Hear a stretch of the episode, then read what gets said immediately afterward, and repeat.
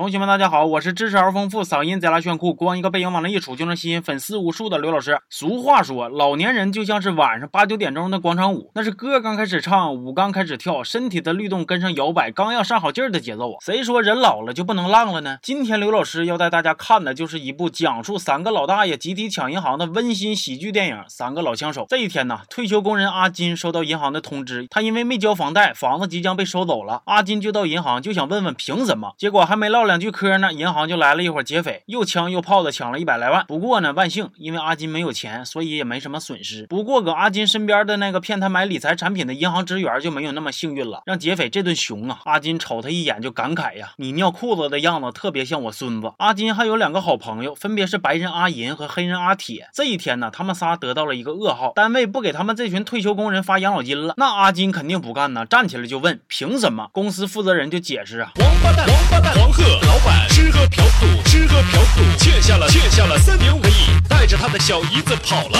之后他们仨聚到一起呀，阿金提议说：“要不咱们仨抢银行去吧？”不过被阿银和阿铁给撅了：“你可别扯那些没用的犊子了啊！你去抢银行，突然犯个病啥的，然后嘎嘣死了，你那算抢劫呀，还是算碰瓷儿啊？”晚上阿金回家的时候，又收到银行的信，大概的内容就是他再不还钱，一个月以后房子就真要被收走了。阿金心里多憋屈啊！退休金不给发了，房子又要给我收走了，这辈子让我过的完美。憋屈的还不止阿金，还有阿铁。毕竟啊，本该安享晚年的他们，现在不仅穷的叮当乱响，还背饥荒了。不过阿银拒绝了抢银行的提议，因为这个事儿整不好就是晚节不保啊。这一天，阿金和阿铁决定先去超市偷点东西练练手，结果被保安撵得直直跑啊。毕竟这种拼手速的活儿已经不适合上岁数的人了，玩不动了。阿金就总结经验，觉着应该找一个大手子带一带。于是呢，他就去找他卖大麻的前女婿三炮去了。三炮给他俩介绍一个专业抢劫的大虎。另一边呢，阿银得知他们这些老人的退休金呢，其实是让银行做扣给吞了，非常的生气。于是终于同意加入到阿金他们抢劫的队伍。因为人呐，固有一死，或者早死，或者晚死，但是绝对不能让人给熊死。阿金、阿银、阿铁来找大虎，但是呢，心里还是有疑虑的，就问呢：你们这边的师资力量什么情况啊？大虎胸脯子都要拍碎了。我们的宗旨是包教、包会、包分配，分配不好不收学费，枪林弹雨包围里，要是落网我进去陪你，咋样？尿不尿性？之后呢，大虎就带着三个老大爷，是广场舞也不跳了，超市积分也不要了，围着要抢的银行踩点，就等着把银行劫个底掉了。他们仨呢，先是加入了社区活动，打算利用人多眼杂给自己创造不在场的证明，然后又是认识路线呢，又是健身锻炼呢，还反复学习新知识，给他们自己充电呢。终于等到了抢银行这天，阿金先是送孙女上学，然后跟三炮说。让他做一个负责任的父亲，隐藏的意思大概就是呢，我要是回不来了，你就照顾好这娘俩，别总把自己当外人。这孩子没你股份呢是咋的？事情都交代好了，阿金、阿银、阿铁加入到社区活动中，趁着大伙其乐融融、没人注意的时候，仨人偷摸换上了一身帅气的西装，把头发梳成老年人模样，然后就出发了。抢劫的途中呢，出现一个小 bug，阿铁抢劫的时候看见一个小姑娘，想起了他的女儿和孙女。就在他和小姑娘说话的时候，银行职员报警了。不过万幸呢，他们仨都逃出去了，抢劫也是非常的顺利。但是就在他们庆祝抢劫成功的时候，黑夜里的隐形人阿铁倒下了。原来呀，阿铁的肾脏出了毛病，必须尽快移植一个新的，否则就要死了。另一边呢，FBI 在调查抢劫案的时候呢，从监控里边注意到了阿金、阿银、阿铁他们仨。带回到局子里边就问：“你们关注刘老师二五零了吗？” You got to go for that. 反正呢，就是啥也没问出来。FBI 心就合计，我有证人呢，于是就把当时跟阿铁有过接触的小女孩找过来指认。小女孩瞅了一圈，认出了阿铁的手表，于是投给阿铁一个机智的眼神，然后对 FBI 说：“没有。”风波平息之后呢，他们仨只拿了自己那部分养老金，剩下的部分呢，都分给其他老人了。电影的最后呢，阿金发现教他们抢银行的大手子就是电影最开始抢银行的那个人。阿铁也因为移植了肾脏，又能 happy 又能浪了。而阿银跟他的女朋友结婚，晚年幸福。这个电影翻拍自一九七九年的同名电影，这一版里的三个老爷子一共获得了四次奥斯卡金像奖，全部都是影帝级的人物，年纪加起来应该有二百四十六岁了。动作戏全都是自己上，非常令人敬佩。虽然剧情有点老套，但是光看这仨影帝在这飙戏已经很享受了。我推荐大家去看看。另外呢，这个电影还告诉我们一个道理，那就是啊，夕阳无限好，蹦迪要趁早。少壮不努力，老大你抢银行都没戏呀。行吧，这期就到这了，咱们下期见啊。